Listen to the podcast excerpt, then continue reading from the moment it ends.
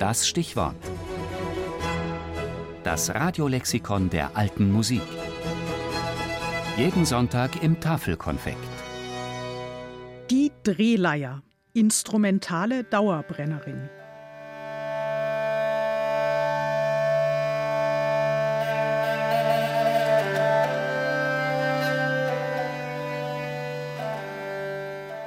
Die Drehleier ist ein Streichinstrument, dessen Form meist der einer Fiedel oder Laute ähnelt.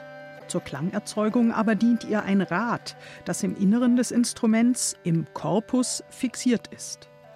Dieses Rad wird mit einer Handkurbel angetrieben und streicht dann über die meist zwei bis sechs Saiten, die so eine Drehleier besitzt, wodurch der Klang entsteht. Oben auf dem Korpus gibt es Tasten, mit denen der Spieler, der das Instrument auf dem Schoß hält, die Saiten verkürzen und so verschiedene Töne hervorbringen kann. Klingt kompliziert, aber dennoch zählt die Drehleier zu den ältesten belegten Instrumenten, die wir kennen, wie Toby Miller, eine der führenden Drehleier-Virtuosinnen unserer Zeit, erklärt. Die ersten Belege für die Drehleier gibt es im Mittelalter schon, ab dem 12. Jahrhundert ungefähr. Und wir haben dann Skulpturen vor allem an Kirchen, vor allem in Spanien. Und das sollte wahrscheinlich ein ziemlich wichtiges Instrument sein, da das sehr oft auf dem Portico ist, ganz oben und vom König gespielt. Die Beliebtheit der Drehleier im Mittelalter hatte natürlich damit zu tun, dass sie für die musikalischen Strukturen der damaligen Musik einfach optimal geeignet ist. Eine sogenannte Bordun-Seite liefert einen stets gleichbleibenden Orgelpunkt, über dem dann auf der durch die Tasten modifizierbaren Melodieseite eben eine Melodie gespielt wird. Toby Miller die Drehleier im Mittelalter hat schon eine sehr wichtige Rolle gehabt. Ich glaube vor allem für Liedbegleitung. Aber als man Mehrstimmigkeit geschrieben hat, dann ist natürlich ein Bordun-Instrument weniger wichtig und sie war dann irgendwann mehr als Straßeninstrument verwendet und dann wieder auf dem Land, so ländliches Instrument. In dieser Zeit, dem 16. und 17. Jahrhundert, war der Ruf der Drehleier folglich nicht der beste.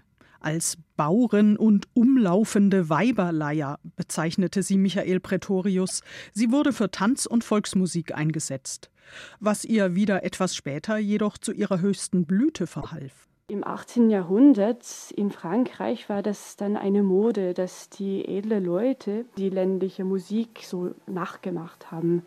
Die Drehleier wurde dann sehr beliebt. Die Königin von Frankreich hat auch damals Drehleier gespielt und sie wurde wirklich so eine Mode. Da gab es auch Virtuosen und Komponisten, die sehr viel für das Instrument geschrieben haben. Auch sehr viele Amateure. Es gibt da Drehleierschulen und extrem viel Musik. Von den einfachsten, popularsten Liedern bis zu Konzerti und die kompliziertesten Sonaten, ganz raffinierte Stücke. Mehr als für die Blockflöte oder die Oboe zum Beispiel in Frankreich zu dieser Zeit.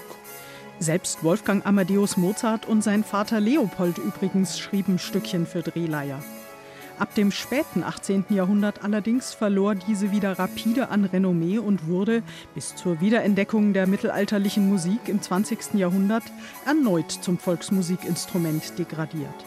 Man denke nur an Franz Schuberts Winterreise, wo es über den Leiermann heißt: Barfuß auf dem Eise wankt er hin und her und sein kleiner Teller bleibt ihm immer leer. Aber immerhin, vergessen war die Drehleier nie. Ein echter instrumentaler Dauerbrenner.